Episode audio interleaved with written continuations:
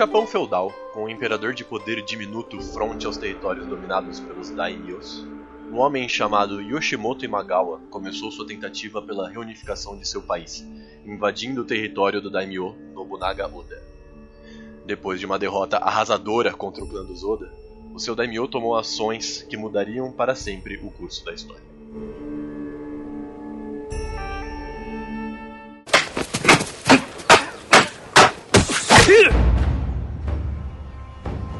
Saudações, madames e madamos. Aqui quem diz é o Lobis e eu sou o mestre de novo. Olha aí, quem diria. Olha só. Tan, tan, tan. Eu cansei de colocar palminha, então eu tá bom. não, eu não gosto do e que a gente faz. Olá, senhoras e senhores, aqui é o Dresler e agora eu sou o jogador de novo, vejam só vocês, controlando aqui o. Eu mudei o nome dele, desculpa pessoal que acompanhou o. Taverna. O Taverna, o nome agora é Izawa, que é o nome da família, e Yoshimitsu. E aí, meus queridos ouvintes, aqui é o Bruce e eu sou um capitão do Japão.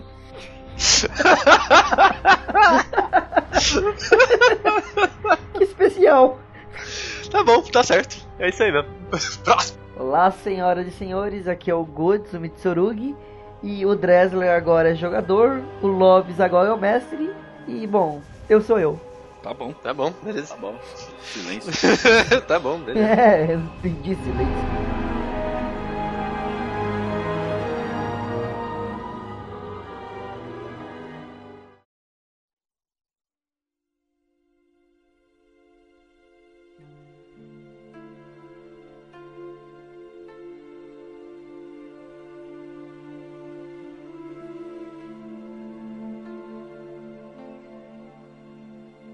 Como vocês bem sabem, vocês são guerreiros abaixo do território do senhor Nobunaga Oda. Vocês são conhecidos já dentro do de- dentro do clã. Alguns conhecidos por terem sido muito muito bons em vidas passadas, como o Hanzo. Outras pessoas por serem prodígios na arte da magia, como o nosso querido Yoshimitsu. Alguns outros até especiais, como poderiam dizer as más línguas no meio das ruas, mas ainda assim respeitados, como Mitsurugi. Vocês estavam lá quando houve a invasão do clã de Yoshimoto nas terras do Nobunaga. Vocês estavam lá quando as trompetas soaram e vocês tiveram que pegar em armas de um modo de, um- de uma maneira corrida até chegar aos exércitos. E vocês sabem da destruição que foi tentar segurar um território próximo da água, ou seja, sem onde correr exatamente, contra um exército muito maior do que o que vocês eram. Mas vocês sabem também que essa, essa campanha de defesa que vocês tiveram não foi em vão. Vocês conseguiram defender com garra e com muita honra a- o território do clã. E foi por isso que cada um de vocês, nesse momento, recebeu em vossas casas a um. Não um comunicado comum como um, um trabalhador qualquer receberia. Vocês receberam nas suas casas um courrier direto do seu daimyo. E esse courrier chegou até vocês para realmente se apresentarem ao seu daimyo. Só que esse courrier disse até vocês, conforme eles chegaram, que o seu senhor não estaria no palácio como era de, de costume, né? onde as pessoas realmente chegavam até ele. E sim que ele estaria esperando vocês na fronteira. Numa fronteira com o, território dos Tokugawa, para ser mais exato. Vocês tiveram que pegar as suas coisas, realmente levantar acampamento como vocês puderam. Vocês pegaram os seus kits de viagem, vocês pegaram as suas armas espe- específicas, vocês pegaram os seus daishos, que mostram para todo mundo que vocês são reconhecidos como samurais. E vocês tomaram aí caminhos separados, mas com o mesmo destino. Eu tô, eu tô na mesa aqui com a mão levantada. Eu, eu diga. É, eu, eu- eu- sou um morto, eu moro numa casa. Ah, é, é, Fantástico. é, é uma pergunta mesmo. Você é um morto, você mora numa casa? Sei lá, você voltou, né? Então acho que sim. Ah, é? Eu convivo assim normalmente? É, é, tipo, as pessoas, As pessoas olham olham estranho. na rua e fazem, você. hum, caraca, esse cara tem uma cabeça de rânio. É, as pessoas olham estranho pra você, por isso que você provavelmente mora num lugar um pouco mais afastado do normal, né? Tá, bom. Você provavelmente more numa, num recanto tal qual um recanto de monges, só que com uma casinha um pouco menor, assim, num canto de uma floresta. Bom, eu tomo chá, né? Morar na cidade não tem tanto problema. É, exato. Não é, não é tão caô assim. Tá bom. Hum. Tá, beleza. Então eu moro num cantinho junto com um monte de monge. Parece bom. Vocês seguem o caminho até a, a fronteira. E chegando até lá, conforme vocês vão passando pelo, pelos lugares onde vocês estavam, né? é, pelas estradas conhecidas já. As estradas do território do, do Nobunaga Oda, do, do clã Oda como um todo, nunca foram estradas muito passáveis, digamos assim. Vocês, perce- vocês estão acostumados já com a bumpiness daquela, daquelas estradas, né? Com, a- com o fato dela ser muito irregular. Assim como vocês estão acostumados também com os cheiros bem característicos das plantações que estão à sua volta. Afinal de contas, é um clã bem agricultor. Todos os servos de vocês não estão acumulados em grandes cidades, como é um pouco mais próximo de Edo. O, o clã de vocês está muito, muito separado em vilas de agricultores e pecuaristas. Então, conforme vocês vão passando, vocês vão percebendo que os agricultores que vocês conheciam, as pessoas que vocês viam antigamente em paz, com crianças correndo em volta dos campos de alagados de arroz, já não estão mais muito confortáveis com o que está acontecendo ali. Todo mundo sentiu bastante o que foi essa última batalha e todo mundo sentiu bastante as perdas que ocorreram em campo de batalha. Então, mesmo que não exista uma guerra declarada, pelo menos por enquanto, vocês conseguem sentir esse, esse cheiro de preocupação no ar. E principalmente vocês conseguem ver os olhos dos camponeses não esperançosos, mas determinados a conseguirem lutar. Se for necessário, é claro. Faz quanto tempo que rolou a treta? Faz mais ou menos 3 a 4 meses, assim. Já foi um tempo bastante para as pessoas conseguirem se recuperar, conseguirem respirar. E já foi Ah, no Japão com É, certeza. exato. E principalmente pelo fato de que a, a investida do, do clã do Yoshimoto não foi uma investida que foi muito longe, não houve perda de terras, né? As pessoas não queimaram as- as- os campos, as pessoas não mataram camponeses, foi uma coisa muito mais parada na fronteira, realmente. Mas as palavras rodam, filhos deixam de voltar pra casa e vocês sabem que isso deixa as coisas um pouco mais difíceis. Vocês percebem que enquanto vocês vão passando, chegando até a fronteira, muitos dos, dos camponeses, e muitas vezes nem camponeses, pessoas um pouco mais abastadas, né?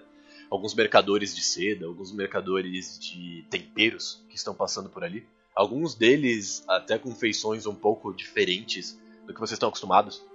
Né? Não, não necessariamente orientais do Japão, mas sim orientais de outros, momentos, de outros locais como a China, ou como realmente a parte da, da Índia, né?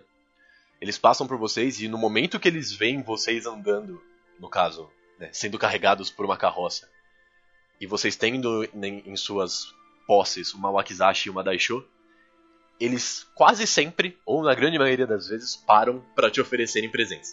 Vocês conseguem perceber que no meio do caminho vocês conseguiram alguns tecidos que vocês nunca conseguiriam aquelas coisas como o soldo que vocês recebiam como guerreiros. Vocês nunca conseguiriam um tecido púrpura tingido com frutas do norte, conforme vocês conseguiram de presentes de alguns excêntricos mercadores que deram pra vocês nesse meio do caminho. Vocês percebem que quando vocês param pra fazer acampamentos, as pessoas que estão à sua volta, né, porque vocês geralmente não param em meio de, de, de vilas, e sim em locais mais afastados, as pessoas que passam por vocês e veem o símbolo do clã Oda na sua carroça param para oferecer comida ou para aparecer qualquer tipo de acalento, dependendo das pessoas que passam. Ah, vocês levam alguns dias, uns, do, uns três ou quatro dias passeando realmente até chegar ao, à fronteira. E assim que você chega na fronteira, é uma coisa, é uma, uma brusca mudança de, de hábito. Vocês percebem que ali já não existem mais tantos campos de arroz. O que antes eram campos de arroz e cheiro de amido para vocês, se torna cheiro de cheiro de lenha queimada. E vocês conseguem perceber as fortificações que existem na parte da fronteira. Vocês percebem ah, os muros de estacas de madeira como se fossem troncos cavados entre eles. Vocês conseguem perceber lanças de bambu cortadas de forma completamente corrida apontando pro lado de fora da fronteira. E vocês conseguem perceber a movimentação de guerreiros do lado de fora também. Esses guerreiros que estão do lado de fora, que vocês percebem, são guerreiros de baixíssimo calão. Vocês conseguem perceber que eles provavelmente eram camponeses antes de se tornarem guerreiros. Esses, esses guerreiros que estão do lado de fora, eles não têm uma Daisho, eles não carregam o símbolo do clã no peito. Eles estão, na verdade, com uma armadura de couro batida, muito mal colocada. E eles estão com armas que muitas vezes são improvisadas. Vocês percebem pessoas passando com ensino, vocês percebem pessoas passando com pedaços de pau, vocês percebem pessoas passando com bambu nas costas para tentarem transformar aquele em lança. Vocês percebem que ó, a vibe, da, a ideia das pessoas ali em volta não é exatamente ser honrado, e sim conseguir ajudar o clã de alguma forma. Vocês percebem que a hora que vocês passam os portões daquele lugar, as coisas começam a ficar um pouco mais bem organizadas. Dali pra frente, todas as pessoas que olham para vocês, eles fazem uma reverência de respeito. E as pessoas que fazem reverência de respeito a vocês não são pessoas qualquer como faziam antigamente. Eles são pessoas que levam o, o símbolo do clã, geralmente estampado no peito e na, nas ombreiras, assim como eles levam em sua bainha wakizashis e daishos. Alguns deles grandes, homens fortes, assim como mulheres grandes e mulheres fortes. Assim, assim como vocês conseguem perceber num canto um pouco mais separado, não exatamente empunhando suas armas, mas vocês percebem pessoas de manto azul, um manto nobre, que vocês logo veem que são pessoas da, do clã da Garça. Vocês percebem eles em volta de uma mesa, e essa mesa tem alguns, alguns pedaços de madeira que são utilizados para fazer estratégias em cima de um mapa que foi descrito com linhas de ouro. E vocês percebem, conforme vocês vão se aproximando ao local onde vocês foram chamados, vocês vão percebendo que as pessoas vão ficando cada vez mais pomposas. Vocês conseguem perceber que ali perto da onde existe uma grande tenda à sua frente, existe um, um cara, é, pessoas com armadura de magistrados. Né? Eles têm armaduras de papel por baixo, mas elas são todas tingidas de um púrpura muito forte por fora. E eles têm. É, são as únicas pessoas que vocês viram até agora com kabuto, né? Que é aquele capacete com chifres. Vocês passam por essas pessoas e vocês descem da carroça. Vocês percebem que uh, Dresser, você é a última pessoa a chegar, vocês percebem que já existem outras carroças paradas ali próximo. Você olha em volta e você percebe rostos que você conheceu na última resistência, na última batalha que você teve que fazer. Você percebe principalmente aquele cara que te chamou tanta atenção, que tinha uma máscara de Rania e vestes bem escuras, num, num canto próximo da do que parece ser a carroça dele mesmo. Você consegue perceber ali perto do, desse rapaz com a máscara de Rania um rapaz, um jovem alto, não tão jovem, né? Ele, ele já é um pouco batido pela, pelas guerras que ele passou, provavelmente. Ele é um guerreiro até bem bem experiente, pelo que ele parece. Mas é um guerreiro cego e ele anda com uma bengala alta que ele geralmente para mais ou menos próximo das costelas dele. E ele também não se move, ele tá parado próximo do que parece ser a, a caravana dele. Mas você percebe que ele é a única pessoa que tá próxima do rapaz com o rosto de Rania, porque talvez por ele não entender o que é o Rania, por, talvez por ele não só não enxergar o que tá na frente dele. eu ando até o, a figura com, com a máscara de, de Rania, né? Eu tô segurando o meu bo, como se fosse um cajado para ajudar a andar mesmo, apesar de eu não precisar, mas eu sempre ando com ele. Eu me aproximo dele e faço uma saudação, aquela saudação me inclinando, e eu falo, Hanzo, o meu companheiro, fico feliz em ver que você está bem. Eu olho pro Yoshimitsu e eu aceno com a cabeça e digo igualmente. Olha só, você não fez uma reverência. Ah, não, desculpa, é, eu tô no Japão, esqueci.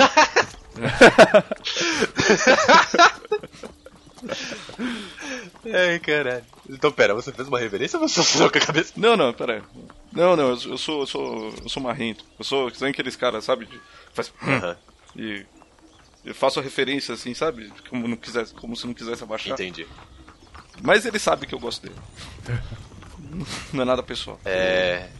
Mitsurugi, você, como é um rapaz cego, você consegue ouvir muito bem o que está nos seus arredores. Você reconhece as duas vozes familiares a você falando, conversando à sua volta. Eu só chego perto sem falar nada e simplesmente reverencio os dois. Segue creepy, então. Você vai chegar, reverenciar e não falar nada. Exatamente. Beleza. Olha, eu tô usando uns trajes de, de seda vermelha com uns detalhes amarelo, um pouco puxado pro dourado. O, o que é bem característico do, da minha escola, né? Eu olho assim, faço a referência para ele também e pergunto. E vocês que aura sabem? eu vejo deles? Que aura, que, aura- que aura eu vejo emanando deles? Ah, olha aí, vamos ter a nossa primeira rolagem do sistema. Yeah! Ih, que dias de alegria! Dias de lutas, dias de glória. Faz o seguinte, O que, que, que eu tenho que você, rolar? você tem uma uma coisa chamada Perception, que é o seu anel de água. Você tem dois de Perception e dois de água. Então você vai rolar quatro dados e ficar com dois. Tá, escolha dois. Foi 10, 7, 4 e 1. 10 e 7. O 10 você pode rolar mais um. Ou 10 você pode explodir pra rolar novamente. Não, não, calma. Toda É aqui o sistema. O que, que, que é melhor? Quanto mais alto ou mais baixo? quanto mais alto. Você tem que ter um número alvo e você tem que passar ele. Se você tirar um 10, você pode fazer uma rolagem de novo e somar no 10 que você tirou. Isso, quanto, quanto você for tirando 10, você pode rolar e somar, rolar e somar, rolar e somar. Isso é Toda vez que você tirar o máximo, você rerola. isso. Então eu vou. Vou fazer isso. Eita, nós, hein? Rerolar. Só rola um D10. É, só rola um cara. D10. Rola- rola um D10. Calma, tio. Pra que ficar essa grosseria? Cara, você não consegue falar. Caralho. Pronto, 18 e 7. 18 Tirou e 7. 18 mais 7. 25 ao total.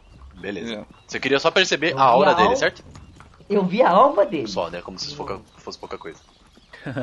Beleza. É, assim que você faz a sua reverência e abaixa a sua cabeça, você, é, você percebe que ele também fez a reverência, porque além de tudo ele te respondeu, né? Você percebe que esse cara que tá na sua frente, além de ele ser uma pessoa que você já reconhecia, né? Você já esteve na presença anteriormente. Você percebe que ele é uma pessoa extremamente versada em nas artes mágicas. Você percebe que não só a aura dele, esse cara que tá na tua frente, ele tem cheiro de magia. Ele tem um cheiro de fogo, sabe? Mas assim que você para pra organizar seus pensamentos e você se volta da sua reverência, se tornando ereto de novo, você percebe que esse rapaz que tá na sua frente, ele tem uma marca um pouco um pouco diferente, uma marca que você já viu antes, porque você já teve na presença de alguém com essa marca mas ela é uma marca que te deixa não desconfortável, mas um pouco apreensivo. Então eu, eu olho para depois da, reveren- da, da reverência, eu olho pra ambos e falo. Imagino que são Hanzo e Yoshimitsu. Correto, meu amigo. Estamos aqui. Exatamente. É, já ouvi falar de você. Na, na carta especificava por que, que a gente foi chamado aqui? É, vocês sabem que foi um chamado oficial e ainda mais pelo, pelo selo da carta, né, o, o selo e o courrier serem partes oficiais do Nobunaga. Vocês sabem que é alguma coisa a ver com a guerra e com o que aconteceu há três meses atrás. Hum. Bom, é. Você é o aristocrata. Hum, Vá na frente, faça as conversas. ah, vou. Ok, vou. Eu vou procurar alguém pra ver se tem a- a- alguém que parece estar em- no comando do lugar. Pra perguntar, e aí, com quem a gente fala? Afinal de contas. É bem, é bem fácil você conseguir perceber isso, porque por mais que existem um- algumas figuras ilustres ali, né, você percebe que tem pessoas com armaduras bem grandes, pessoas com, com honras além do que só reconhecimento do, do Nobunaga. Você percebe que bem à frente de um eh, bem à frente de vocês, meio que no centro de onde as caravanas pararam, existe um palanque. Nesse palanque, acima dele, existe uma pessoa bem grande. Eles acham que o Mitsurugi é grande. A- O Mitsurugi bate mais ou menos no ombro desse cara. E a largura dele dá mais ou menos uns dois do Mitsurugi. Ele é uma pessoa extremamente grande, ele não possui armas com ele, a não ser, é claro, a Daishin que tá no, no, no cinto dele. E ele olha pra vocês como se ele estivesse observando realmente uma crowd dele. Hum, Ele, tá, ele tem uma, um- ele é uma figura, uma figura séria, mas você percebe que ele não é uma figura difícil de, de se aproximar. nesse palanque aí, ele parece que vai começar a se pronunciar ou ele tá, tipo, ali, aleatório? Ele parece estar só esperando. Esperando a gente. Esperando a gente falar com ele ou esperando dar o horário dele falar alguma coisa no palanque? Ou ele só tá esperando o horário dele. É, só pode ser também. eles discutem, eu só me aproximo, reverencio este homem e falo, meu senhor, pelo que fomos chamados? É, você você percebe que ele se reverencia também, do jeito que um cego perceberia, que eu não sei muito bem dizer como. Eu acho que, principalmente pelo calancar da, da armadura dele, que também não é uma armadura muito leve, você percebe que ele se abaixa e ele volta, né? Logo depois de você se voltar, olha pra você, ele tá um pouco alto, né? Você percebe isso, por causa exatamente pelo fato dele estar em cima do palanque. Muda um pouco como eu vejo a aura dele. E, aliás, eu quero ver a aura dele, tá? Você tá ferrado. rola aí, então. personagem, eu vou falar que eu quero ver a aura. Você que é o cego aí, mano, sai rolando os bagulho. 4k2. Vai que dá. 9-9, certo? Cara, é, esse cara não é tão difícil de você ver a aura dele, pri- principalmente pelo fato de que ele tem uma aura muito explosiva. Ele tem uma presença muito grande. Você percebe que esse cara que tá na sua frente, ele tem uma personalidade firme como ferro, como rocha, sabe? Ele, além de ser um cara realmente muito grande, ele é um bastião, ele é um protetor. Ele não é um cara que você encontra por aí de qualquer jeito. Só que ao mesmo tempo que ele tem essa aura muito larga, ele não é um cara ameaçador. Ele não tá ali pra ameaçar alguém, ele tá ali como realmente uma, uma base pra alguém. Assim que você se apresenta e inquere a ele o porquê que ele está ali, ele responde, ele vira pra você e se responde. Muito bem, jovem guerreiro. Eu entendo que vocês foram chamados aqui sopetão, mas o nosso daimyo já estará com vocês logo menos para en- entender o, a possibilidade que vocês têm a se dar para o nosso clã e a quantidade de guerreiros que poderemos ter no momento. Que porra é um daimyo? O Daimyo é o senhor de terras, ele é o Shogun. Ele é um Shogun. É, o, no caso, o seu Daimyo é o Nobunaga. Ah, Ah, depois, bom, todos fizemos referência pra ele, né? É, eu falo, a gente tem alguma informação sobre alguma batalha ou alguma coisa que precise ser segurada? Eu tenho informação de que precisamos nos preparar para as coisas que virão à frente. E essa preparação envolve não só a junção de nossas armas e os nossas, as nossas perseveranças, mas sim também o reconhecimento daqueles que estão às nossas voltas. Então eu imagino que o Sr. Oda chegou até aqui para indagar até vocês algumas informações que vocês possam ter e, é claro, pedir a ajuda de vocês, caso vocês estejam aptos a oferecer. mas que problema está acontecendo, meu rapaz, já que a guerra acabou? Ele ele olha pra você e diz: "Infelizmente, a guerra acabou de começar." Conforme ele fala isso, vocês perce vocês ouvem trompetas. Vocês percebem que a, a multidão, não era uma multidão, né, mas o grupo de pessoas que estão à volta de vocês se cala e olha pro palanque onde vocês estão de frente, falando com o, com o gigante que tá na frente de vocês. E vocês percebem que por trás desse palanque, vindo da tenda grande que estava atrás desse palanque, sobem algum, dois guerreiros, né? dois guerreiros empunhando espadas. Eles têm armaduras pretas e douradas, ah, as linhas douradas que juntam o couro acima da parte de, de papel. Vocês percebem que é de um, de um dourado que só pode ter vindo de realmente ouro. Aquelas pessoas que subiram ali agora são bem pomposas, elas não são de nível baixo nem de longe. Inclusive, vocês conseguem reconhecer uma delas, sendo o filho do Daimyo atual. E elas sobem até o palanque, elas se posicionam com o, o rapaz que estava à frente de vocês, ele está no centro do palanque. As pessoas se posicionam ao lado dele, uma a cada lado. E o gigante que está à frente de vocês então faz uma reverência, como se fosse pedir licença, e volta para para trás do palanque. Assim que ele volta para trás do palanque, o, e com o silêncio instaurado ali, vocês não conseguem nem ouvir mais as pessoas que estavam nos campos atrás de vocês, conversando sobre estratégias, comendo, treinando, batendo, batendo espadas e batendo comida. Agora tudo que vocês ouvem é o farfalhado vento e vocês conseguem ouvir um, um passo pesado e firme subindo o palanque por trás conforme ele vai subindo o palanque por trás, você, vocês conseguem perceber que é um homem sem capacete. Ele não te- ele tem o seu cabelo pre longo e negro preso para trás em um rabo de cavalo. Ele tem o, os olhos de uma cor não natural. É, os olhos dele são de uma cor roxa que não, vocês não conseguem olhar para aquilo sem se sentirem intimidados. Conforme ele vai subindo no palanque, vocês percebem que ele não tem uma armadura de couro ou de papel como as, as outras pessoas têm. Ele tem uma armadura de ferro. Uma armadura de ferro batida e negra que se estica no corpo dele. Esse, essa, essa armadura de ferro vem acompanhada de uma pistola que está na sua.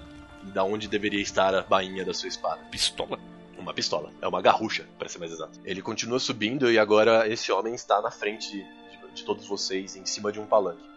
Vocês percebem também que envolvendo este homem tem uma capa vermelha, bem longa, costurada com linhas douradas, muito parecida com as linhas que vocês veem nas pessoas à volta dele. Ele tem um, um bigode um pouco fino e um cavanhaque puxado para baixo. E vocês percebem também que conforme a capa dele flambula atrás dele, vocês percebem que ele tem um rifle nas costas dele.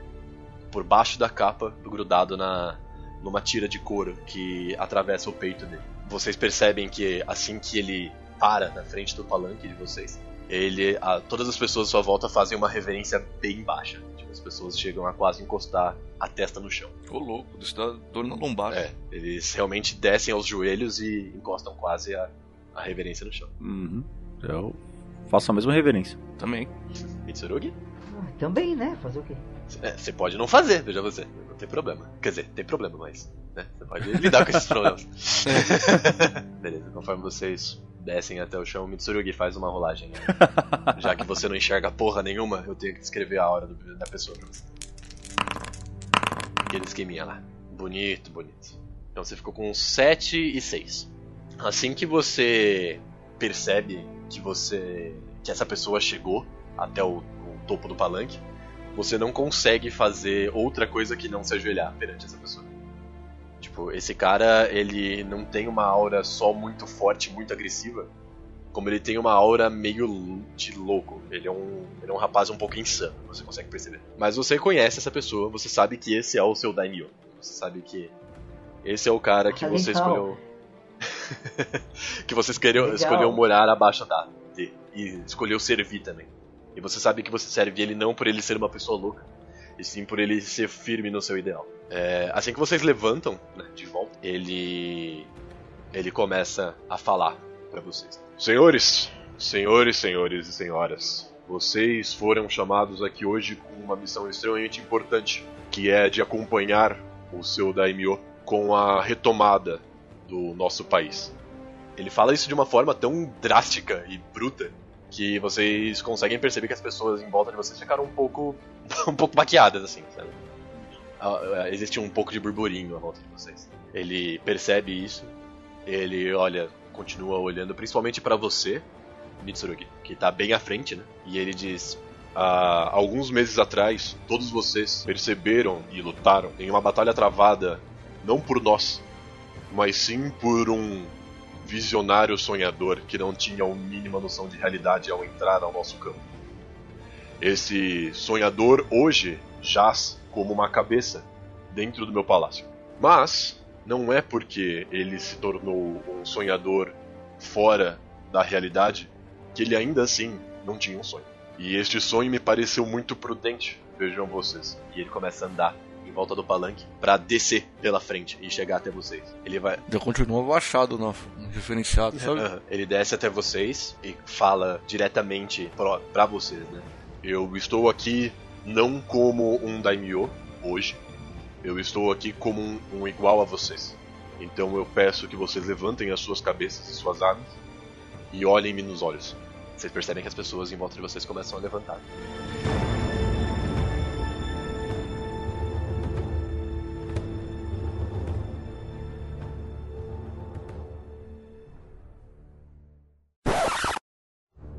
Eu faço isso quando eu falo, o senhor sabe que sou cego.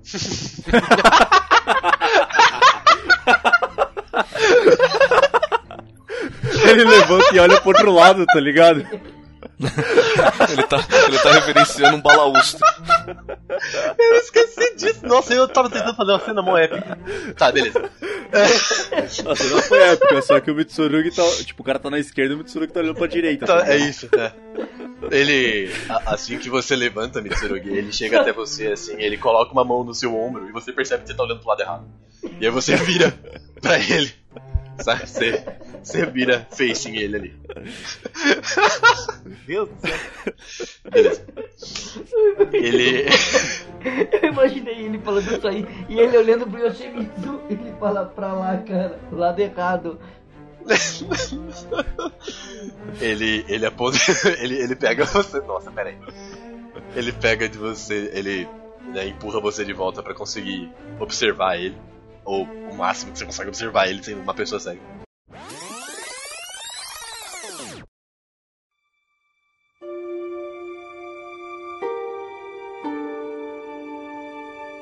Ele. E ele continua. Ele, você percebe que ele dá uma risadinha, sabe? Você percebe que ele dá uma. uma- um smirk. Levou na esportiva. E ele levou no esportivo. Ele olha pra vocês e fala: Vocês conhecem todo o legado do nosso clã?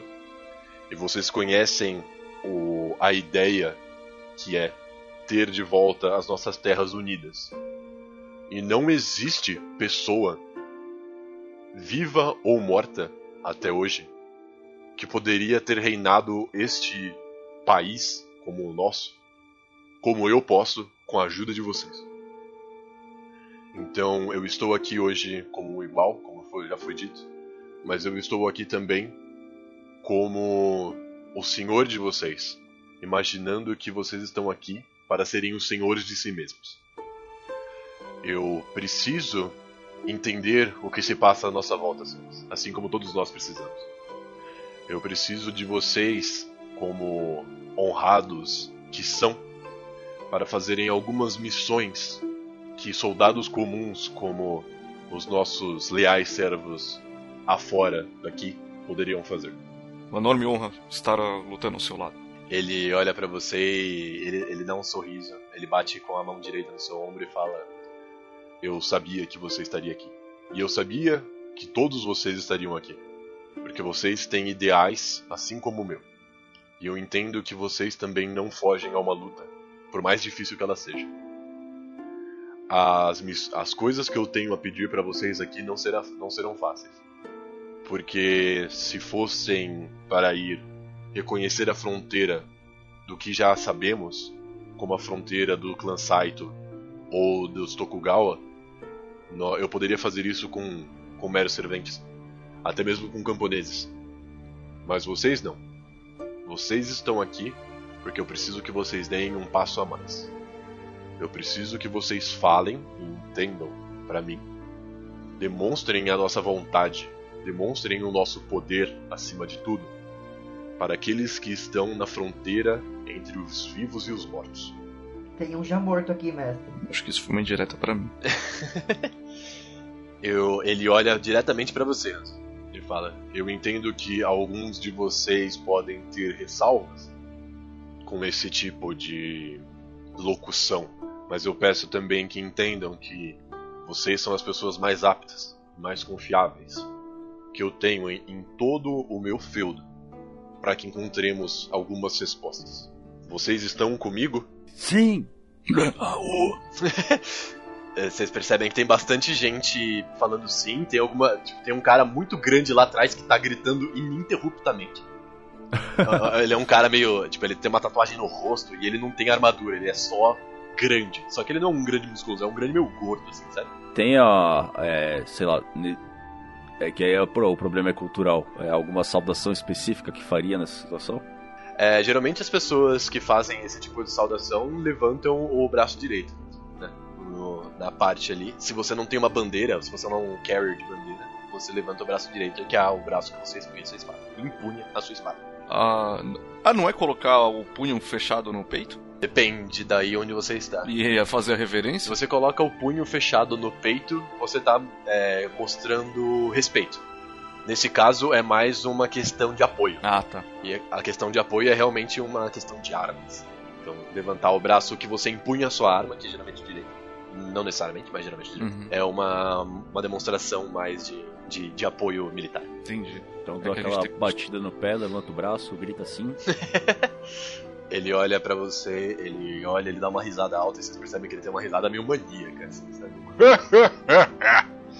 Eu sabia que eu podia contar com vocês. E veja, eu gostaria de que alguns de vocês ficassem comigo, pois eu tenho um pedido especial pra fazer, mas o resto de vocês eu gostaria que voltassem às suas caravanas, pegassem tudo que vocês trouxeram até nós. Gostaria que vocês tomassem um acampamento confortável, digno das personas que vocês são. Mas eu gostaria que os senhores Mitsurugi, Yoshida Hanzo e Nobuo Yoshimitsu ficassem aqui, pois eu tenho uma questão um pouco mais profunda para conversar com vocês. E conforme ele fala isso, as pessoas começam a se movimentar para para pegar suas coisas e saírem dali. Ele faz um sinal para vocês seguirem ele até a tenda que tá atrás do do, do palanque.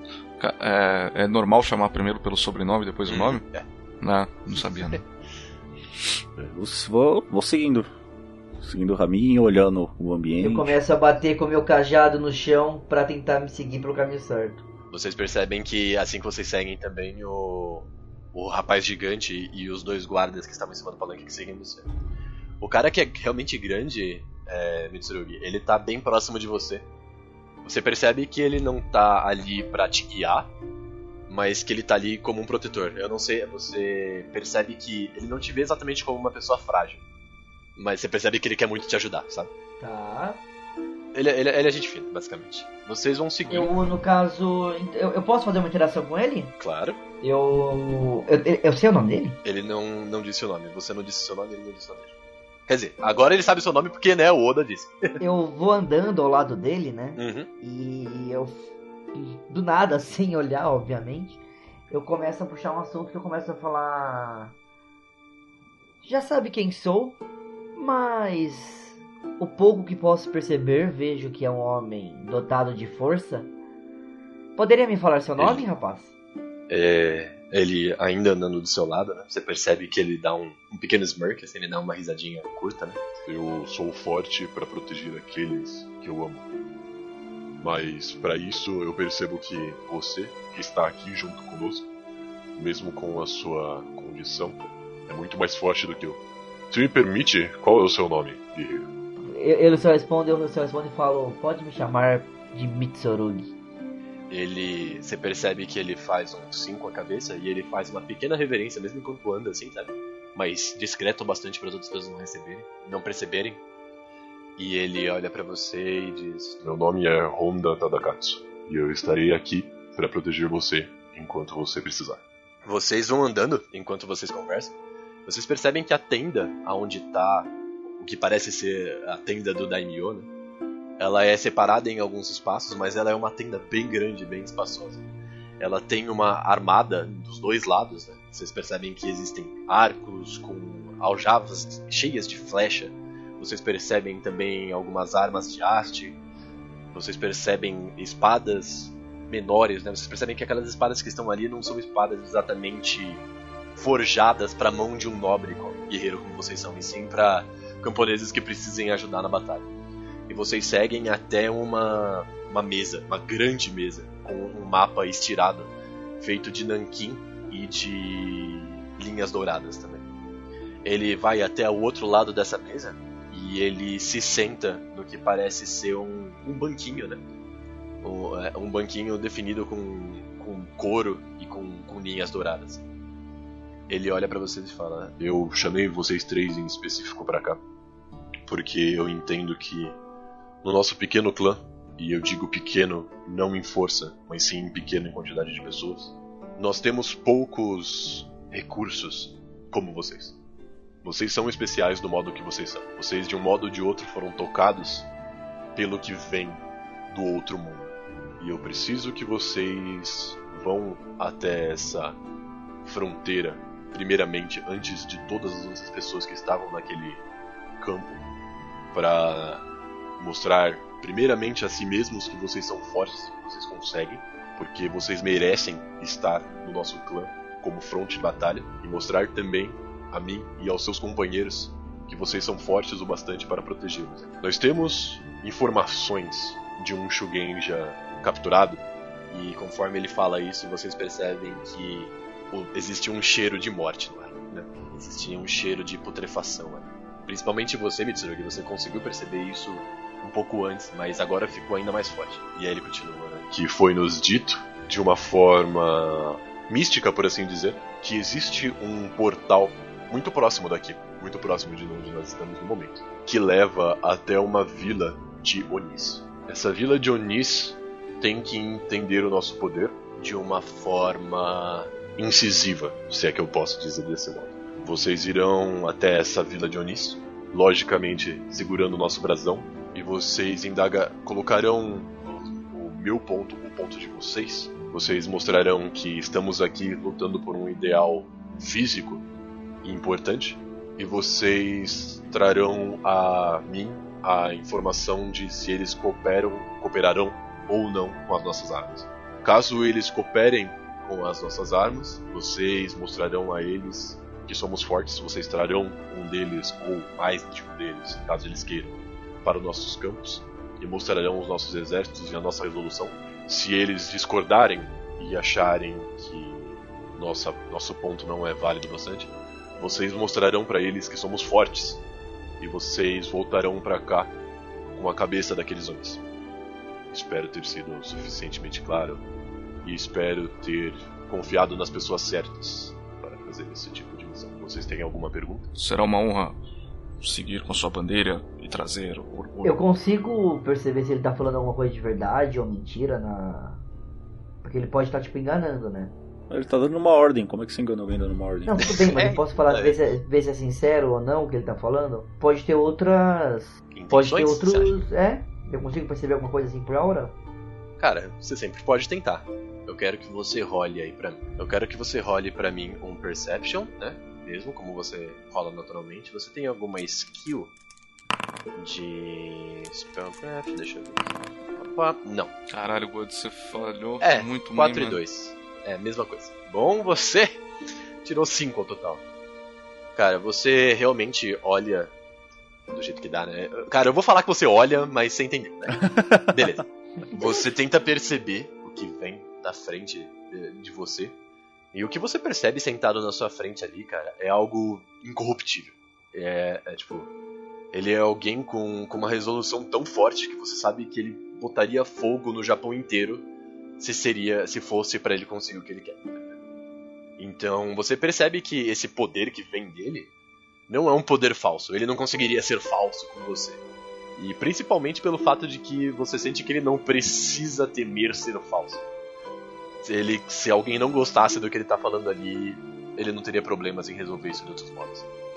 Falo, falo o seguinte: é, Senhor, bom, eu juro pela minha honra que vou fazer o, tudo o que estiver ao meu alcance para cumprir essa missão de forma que eu acredito que o país unificado seja o melhor para o nosso povo. Será sempre uma honra carregar a sua bandeira. Ele coloca as mãos na mesa e se levanta. E ele fala: Vocês terão a noite para descansar, se suprir de alimentos e qualquer outro tipo de informação. E assim que vocês estiverem preparados amanhã pela manhã, eu posso pedir para que os meus Shugenjas abram o portal para vocês. Tem a entrada do portal aqui, a gente não vai ter que chegar num lugar para chegar no portal. Isso, isso, é, é direto aqui. Ah, entendi. Ele era pra ser, se vocês precisarem de alguma coisa, algum tipo de equipamento, algum tipo de diversão noturna, algum tipo de informação que não foi lhes dada, ou calar qualquer tipo de preconceito que seja visto com vocês dentro de minha alçada, vocês saibam que vocês têm ligação direta comigo. Foi claro? Sim, senhor. Sim, senhor. Muito obrigado, senhor. É, Tadakatsu, você pode levá-los até o acampamento, por favor? Ele fala isso e o Tadakatsu ele faz uma reverência bem baixa, se levanta e ele mostra, ele levanta o braço direito meio que mostrando a porta, assim, para vocês passarem. Eu vou passando e eu vou, conforme eu vou é, pelo caminho e tal, olhando, vocês reparam que tem uma, uma leve empolgação no, no jeito de andar do, do Yoshimitsu. É como se ele tivesse pela primeira vez tendo uma oportunidade de, de fazer algo pelo qual ele seja reconhecido, porque ele é muito jovem. E ele tá sendo reconhecido pelo, pelo filhão, né? Pelo, pelo cara. Exatamente. Tipo, ele tá É. empolgadaço. Mas ele tá tentando se segurar pra não parecer empolgadaço, entendeu? O Mitsurugi pode perceber isso perna, só né? pra olhar pra ele e falar. Só pro Mitsurugi perceber isso e falar. A empolgação jovem é algo que não sinto falta. Porque não sabem como sofrem depois. Você falou isso pra você ou você falou isso pra mim? Ou pra alguém? Você falou isso no ar, assim, que você mandou pro. Não, é, tipo. Você falou isso pra parede. É, tipo, ele percebeu a empolgação. Ele é cego, né? Ele não tava olhando. Não, ele falou, não tô olhando pra ninguém, caralho. Percebeu a empolgação que mudou o ar do menino. Entendi. O Tadakatsu, ele. Quando você, fala isso, ele fala: ah, deixa, deixa os jovens serem empolgados. Isso é importante para o que nós estamos fazendo. Mas vem eu sigo com todo mundo aí. E. Vou pra. eu vou- a gente vai pra uma cabana? Como é que é? Ele leva vocês, ele atravessa de volta onde vocês estavam, vocês passam de volta pela- pelas pessoas estrategizando, vocês voltam de volta pelas pessoas batendo o aço, e vocês percebem que ele leva vocês até uma tenda bem grande. Ela não é claramente tão grande quanto a tenda da Inyo, mas é uma tenda extremamente confortável. Uhum. Assim que vocês entram nessa tenda, vocês percebem que ela tem, ela tem no centro dela uma fogueira, né? Um- aliás, um local para fazer fogueira, e ela ainda está apagada. E em cima daquilo ali existe como se fosse um caldeirão, onde vocês podem esquentar comidas e coisas assim. Às suas voltas tem algumas camas, tem três camas, camas confortáveis. Vocês têm também os seus pertences que vocês trouxeram de caravana até aqui, estão junto com vocês. É, vocês percebem que as suas mochilas junto com o seu. Pera aí, quem tem animal aqui? Só o Gus? É, meu animal não tá comigo até então, levei ele pra falar com. Você não levou. Você não levou ele na. Tá no quarto, me esperando. Tá... Ah, tá. Então ele está aqui. Qual que é o nome dele mesmo? Dengoso, né? Dengoso. Nem gosto. É. Você entra e você é imediatamente reconhecido pelo seu cachorro. E seu cachorro também pula em você. Ele começa a lamber você que nem um louco, sabe? Dengoso em japonês é Denjeki. Como? Denjeki. Caralho, é quase a mesma palavra. É sério isso? É, eu joguei aqui no tradutor. Ah, ok. Então vamos chamar de Dengoso. Beleza, então. É, eu confio em você. Então eu vou mudar o nome dele aqui pra Ninja aqui. É, você reconhece o cachorro, ele realmente vem até você, ele faz uma festa maneira assim, pra você. É, Hanzo, você percebe que até o alguns incensos que você geralmente carrega com você foram colocados ali onde você está. E aonde é a sua cama, né, junto com seus pertences, e eles colocaram alguns incensos a mais. Tá. Então você percebe que alguém foi buscar esses incensos pra você. Olha, eu apoio a minha katana e. Eu tô com Daisho ou uma Wakizashi? Você está com uma Daisho, né? O Wakizashi estava atrás, junto com os seus pertences. Então eu apoio minha katana e minha Daisho, perto dos incensos. Olho um pouco, dou uma respirada, viro pro. pro. Eu me viro, né, na minha bolsa e pego o meu kit de chá. Olho pros meus companheiros e falo: Alguém gostaria de fazer uma cerimônia? Eu, eu aceito, meu amigo. Aí eu vou na, na direção dele, eu aceito. Enquanto ele faz as coisas, é de bom. É, não é uma falta de educação eu conversar com ele enquanto isso? Na verdade, se fica. Não é, mas fica todo mundo em silêncio, não é? Ger- é, geralmente as pessoas ficam em silêncio. E essa a parte, enquanto ele está preparando, vocês podem até fazer outras coisas. Só saibam que, tipo, Hum. o que ele tá fazendo ali é pra vocês. Então é uma coisa bem. É, tipo, é uma, é uma demonstração de respeito e de afeto, sabe? É, o ritual do chá se passa entre pai pra filho como se passa a katana. É, exatamente. Legal. O Hanzo, a hora que ele ofereceu a cerimônia do chá pra vocês, ele tá, tem- ele tá não só demonstrando que ele vê vocês como iguais e como pessoas dignas de respeito, mas ele também tá oferecendo pra vocês se tornarem um grupo realmente. Hum, Então, ou seja, recusar seria tipo ofensa master. Seria seria É. bem ofensivo, seria bastante ofensivo. Eu, eu, tanto que eu viro pra vocês e falo: é, é a primeira missão nossa, juntos ou não? É, A gente já se conhece. É que o Dresser falou que já É, me vocês- conhecia. É porque a gente conhe- já defendeu a fronteira. É. isso. Ah, é Vocês verdade. se conheceram, mas não foi uma missão, né? Foi uma, call de emergência, sabe? Eu olho pra ele e falo: já soube das suas histórias dos seus feitos, mas pessoalmente nunca tínhamos nos visto. Que é uma pena. Parece ser um guerreiro habilidoso. Seria irônico dizer que um samurai cego com uma espada é perigoso, mas eu acredito que um um ser que vem dos mortos e ressurge, é mais irônico ainda. Acredito que a falta de seus olhos são percebidas de outra forma. E ofereço a cerimônia a vocês exatamente para nos juntar e hei de tratá-los como iguais, pois agora somos todos iguais. E aí eu preciso jogar o quê Então, para fazer a cerimônia? agora, agora. Eu tenho um. Então, a- você tem um de cerimônia, mas você tem também. É. Isso seria mais a parte de intelligence, né? Então você vai ter um de cerimônia, mais, Mais dois, dois de de, de fogo. Então são três dados. Três equipa dois. Três equipa dois. Porra! Olha só. Dez. Pode explodir o 10. 10 e 7. 10 e 7. Vamos explodir o 10, Explode esse cara. 10 aí, moleque. 10 de novo. Caralho, 10. explode Explode de mais uma vez. 3. 3. 23 mais 7, 23 30. mais 7, Nossa. 30. Porra, você fez o melhor chá da paz da terra. Não, pera aí, pera aí que agora eu vou ter até que lembrar como é que é feito aqui, mano. Seguinte. Ai, Não, foi muito bem feito. Tipo, Não é- eu não posso dar um migué agora. É, você senta e você começa a separar os seus utensílios, né? Você separa a tigela de chá, o chawan. Você é, separa o recipiente do chá, que é o chaire. Você separa a vassourinha do chá, que é o chasen. Você separa a concha de chá, que é feita de bambu, que é o chachaku. Assim que você coloca eles em quatro, né, um do lado do outro na sua frente, você pega uma das, das bacias de água que estavam do seu lado, de água fresca, pega e oferece para os seus, pros seus amigos, para seus colegas. É, Mitsurugi e, Yoshimitsu. e, e Yoshimitsu. Cara, é só lembrar. Yoshida Yoshimitsu. Lembra de Mitsurugi e Tekken, Yoshimitsu. Soul Calibur e Isso. Mortal Kombat. Exatamente. assim que você separa isso, você pega essa bacia de água que estava próxima de você, uma bacia de água bem limpa, e oferece para os seus colegas. Yoshimitsu e Mitsurugi, vocês sabem que essa. Aliás, é, bom, vocês sabem que essa bacia que está na sua frente é uma bacia para vocês lavarem a mão e o rosto. Enquanto o seu anfitrião começa a fazer o chá. Vocês lavam a mão e o rosto, ela tá um pouco fria, né? Mas vocês percebem que isso só mostra que aquilo ali acabou de ser pega de um rio. E o Hanzo começa a realmente fazer. Ele puxa também dos seus pertences um gongo e dá o primeiro toque do gongo. Isso quer dizer que ele começou a fazer a purificação da bacia. É, ele acende o fogo que está no, no centro da, da sala e coloca a água para aquecer. É, ao mesmo tempo, ele coloca também uma parte de matcha, né?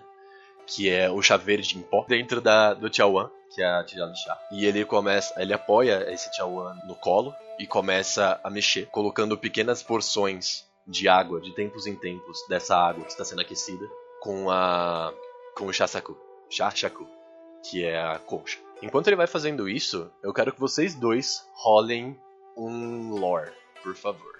Vocês têm alguma coisa de lore? Eu tenho. Ou de Eu etiqueta, tenho- se tiver etiqueta também rola. Eu tenho Eu- etiqueta. eu tenho e- etiqueta. Não, tem só lore. Lore, lore. Então vocês dois rolem 3k2. Mas o, o lore é específico, não é? É que. Ah, eu é, tem tenho o razão. lore em teologia e tenho o lore em Shugenja. Ah, não, é, tem razão. Então, ne- nesse O caso, lore, lore ele é uma categoria grande. É, no- nesse caso seria lore de história. Ah, lore de história mesmo. Isso, Achei- história. É que tem três lore na ficha. É, tem vários lore. Você pode inclusive colocar até mais. É, na ficha só tem três, mas na, na- lá tem bem mais de No três. livro tem bem Uhum. mais de três, né? Você tem etiqueta, senhor? Eu tenho um- Schmitz? Eu tenho um de etiqueta. Então, três pra você. É... Mitsurugi, você tem etiqueta? Não. Não tem? Tá, então Mitsurugi rola 2k2 e o Shimizu rola, rola 3k2. O que, que é K2? Você vai rolar 2 e segurar Vai 2. pegar, segurar dois. Eu rolei Ó. 14. Os dois rolaram 14. Olha, É. que maravilha. Beleza, assim que ele começa a bater o chá, vocês percebem que geralmente quando é feito a cerimônia do chá, a quantidade de chá que o anfitrião vai colocando no recipiente é geralmente três conchas para cada um deles. E uma dessas partes é colocada de volta à panela, assim que ele termina, né? Ao recipiente. Vocês conseguem perceber nesse momento que enquanto ele vai fazendo isso, ao invés de ele colocar uma nova uma nova concha de chá e devolver um terço, ele na verdade ele coloca mais duas conchas de chá para vocês. Vocês começam a perceber nesse caso que a família que o Hanzo vem, ele era provavelmente um progenitor. Esse cara que tá à frente de vocês agora, ele não é simplesmente um filho que estava aprendendo a fazer o chá. Ele era um cara que já tinha um conhecimento prévio e que ele fazia isso para pessoas que eram da família dele, fa- família que ele criou, não uma família de honrarias, né? E vocês percebem que mesmo ele sendo uma pessoa atrás de uma máscara, ele ainda faz isso com bastante seriedade e com bastante emoção. Eu uso uma máscara, né? Meu rosto mesmo. É, é, é que eles percebem como uma máscara, né? Você quer falar pra eles que é seu rosto? Ah, tá. O Hanzo, ele voltou à vida como uma Hania, né? né? Com desejo de vingança e tudo. E o rosto dele, quando ele foi morto, antes dele conseguir realizar o sepulcro, cortaram a cabeça dele. E quando ele, ele voltou exatamente por isso, né? Por, pra voltar a conseguir buscar a honra dele. E ele o rosto dele se tornou uma Hania. Ela é encapuzada, né? Como se fosse um, um manto ninja na parte de trás. E que realmente dá a impressão que é uma máscara, mas é o rosto dele mesmo. Uma ranha branca, com um olho vermelho. E a, os, o- as pontas dos chifres também um pouco maiores, são- um pouco mais longos, né? Do que seria normalmente. São vermelhas também. que vocês conseguem perceber nesse homem que tá na frente de vocês, e conforme ele toca o segundo e o terceiro gongo, e começa a servir o, o chá em si, é, você percebe que ele começa a limpar a beirada da tigela, aonde ele vai passar o- os copos para vocês. E ele coloca então em um a um, né? Primeiro a pessoa que tá à direita dele, sendo o Mitsurugi, e depois a pessoa esquerda, e depois ele serve a si mesmo. E só depois de servir o último copo e ter a, todos os os utensílios dele limpos pela água fresca que tá na frente de vocês, ele bate uma última vez o sino. E vocês sabem que esse é o, o símbolo, ah, o momento de vocês realmente beberem o chá. Assim que vocês tomam o chá, vocês percebem que esse é um dos chás mais fortes que vocês já tomaram na sua vida. Ele é um chá extremamente encorpado e ele demonstra não só que ele confia em vocês, né, que, ele, tende a ser um igual de vocês, mas ele também confia que vocês conseguem aguentar aquilo.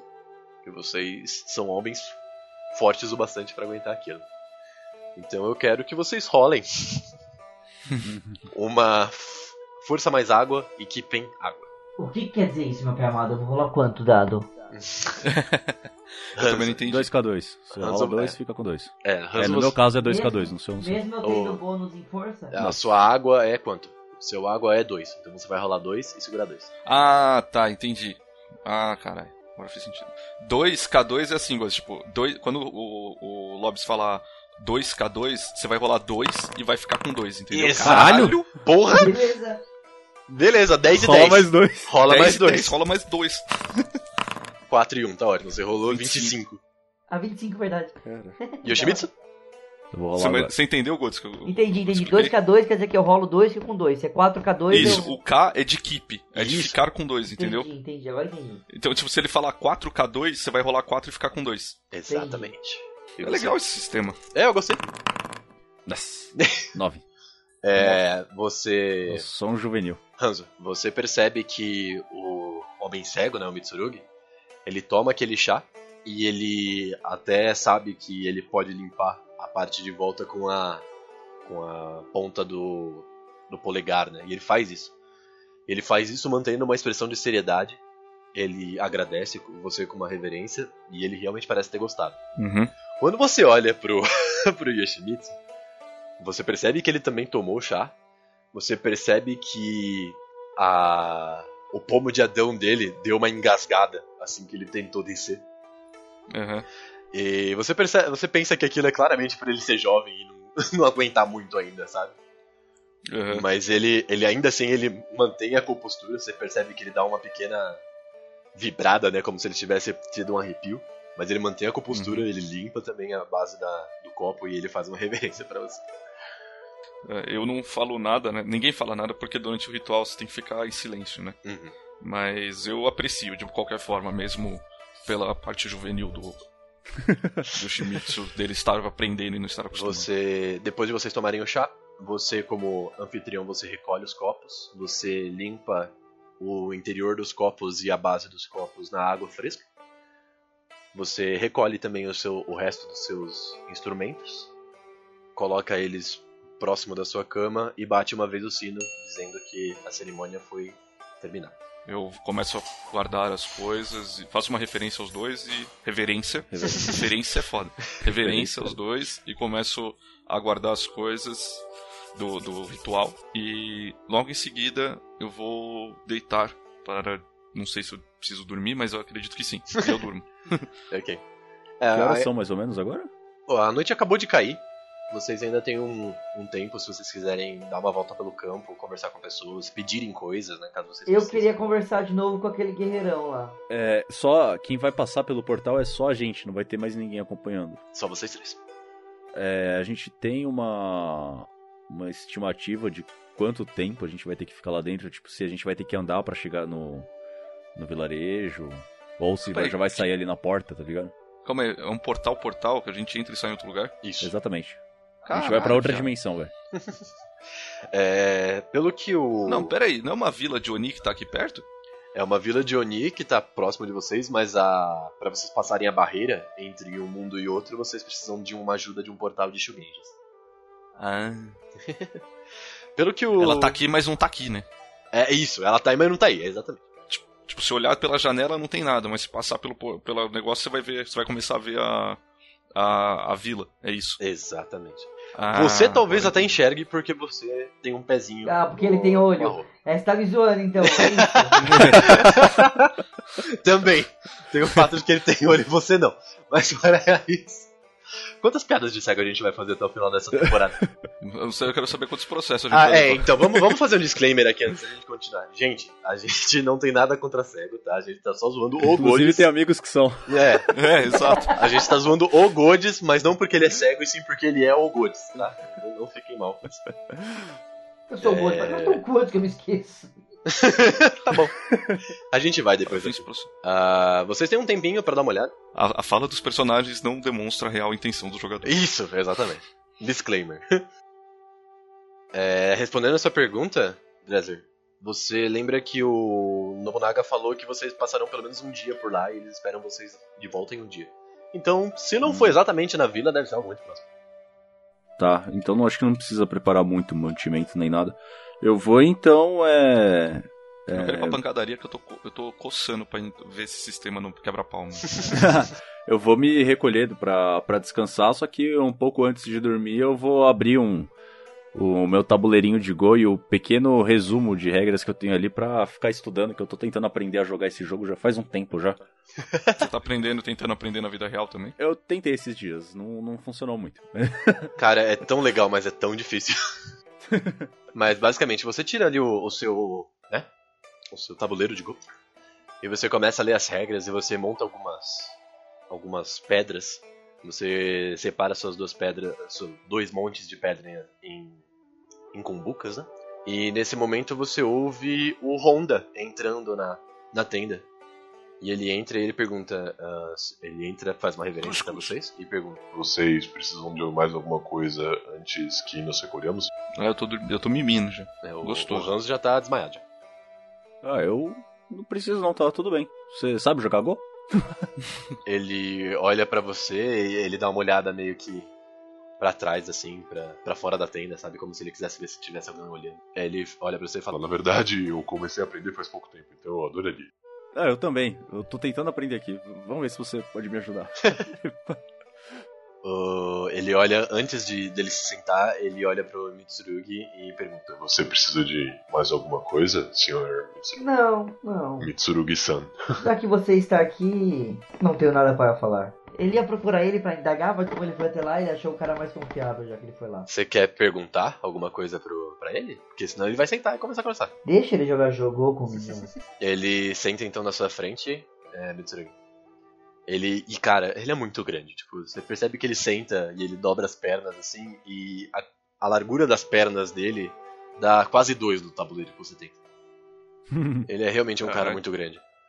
E ele, com aquela mão de homem gigante, ele tenta pegar um pedacinho de peça de Go. E ele coloca a, a peça entre os do- o dedo indicador e o dedo do médio e, a, e polegar. E ele fala: Você, você é o dono, por favor. Começa. Você quer fazer uma rolagem pra ver quem ganha? Não, nem sei, eu ainda nem tô sabendo jogar. Eu, tipo, eu coloco uma peça num ponto do tabuleiro assim, olhando claramente na minha cara, eu não sei o que eu estou fazendo, tá ligado? Você coloca a peça, tipo, meio que jogando ela assim, ó, dá dobradinha, assim. Isso, aí eu olhando a cara dele pra ver a expressão que ele tá fazendo conforme eu coloco a peça no tabuleiro. Ele, ele olha pra você, ele dá uma risada e fala assim. É, você pode começar pelos cantos, talvez seja uma boa. Aí ele coloca um- uma peça. Você percebe que ele apoia a peça com os- o dedo indicador e o dedo médio num dos pontos, e aí ele deixa o polegar escorregar, né? E ele faz um, um pequeno barulhinho, faz um tac, sabe? Pecinha batendo na ma- madeira com madeira. E aí ele olha pra você esperando você continuar. Vocês olham isso por um tempo, você percebe que existe uma certa etiqueta pro jogador. Né? Você percebe que o modo de pegar as peças e o modo de colocar as peças no tabuleiro são. Tem, tem toda uma, uma cerimônia ali. Se você quiser, eu deixo você pegar a perícia de Go nível 1 de graça no momento, porque você tá tendo um cara pra te ensinar. Ah, olha só, eu quero sim. Então, coloca aí na sua ficha. Beleza, vocês ficam ali por, por mais ou menos uns 40 minutos, e conforme acaba a partida, é, vocês percebem que você, ele, você ganhou a partida, realmente. Você percebe que no final das, das, das contas todas, você ficou com mais pontos do que o, do que o seu amigo, né, do que o Honda. O brother é ruim Mas mesmo, você hein? percebe também que ele, é, ele, ele deu uma aliviada pro seu lado, sabe? Ele deu uma... Ele tava ensinando. né? É, ele, ele deu umas dicas tipo, hum, aí não, sabe? Ou hum, aí sim, aí beleza. E assim que vocês terminam e que você começa a recolher, vocês começam a recolher o jogo, vocês olham pra trás e o Mitsurugi já está dormindo. Ele encostou Eu- na parede totalmente desmaiado. Eu agradeço o, pelo jogo e principalmente por ele ter me ensinado algumas técnicas de como jogar. Eu falo, ah, agora eu acho que seria bom descansar, né, pra amanhã. Ele se levanta e fala. Ele se levanta, faz uma reverência e fala. Obrigado por esse jogo. Faz muito tempo que eu precisava relaxar um pouco e encontrar isso aqui foi um, um gosto que eu não tinha há muito tempo. Agradeço mesmo. E tenha um bom descanso. Muito obrigado. E na... a gente ainda vai jogar mais uma vez. Eu dou um sorriso pra eles. Ele, ele se levanta de volta da reverência, dá um sorriso largo assim e fala. Eu assim espero. Com licença. E ele sai.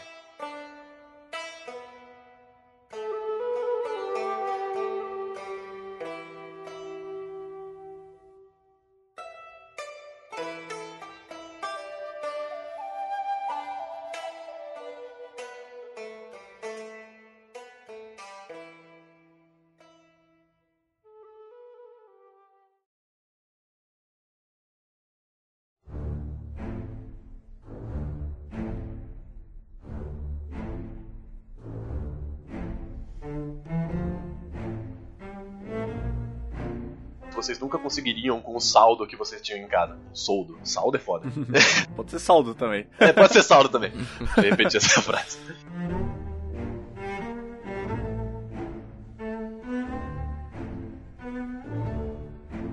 Vindo da parte de trás.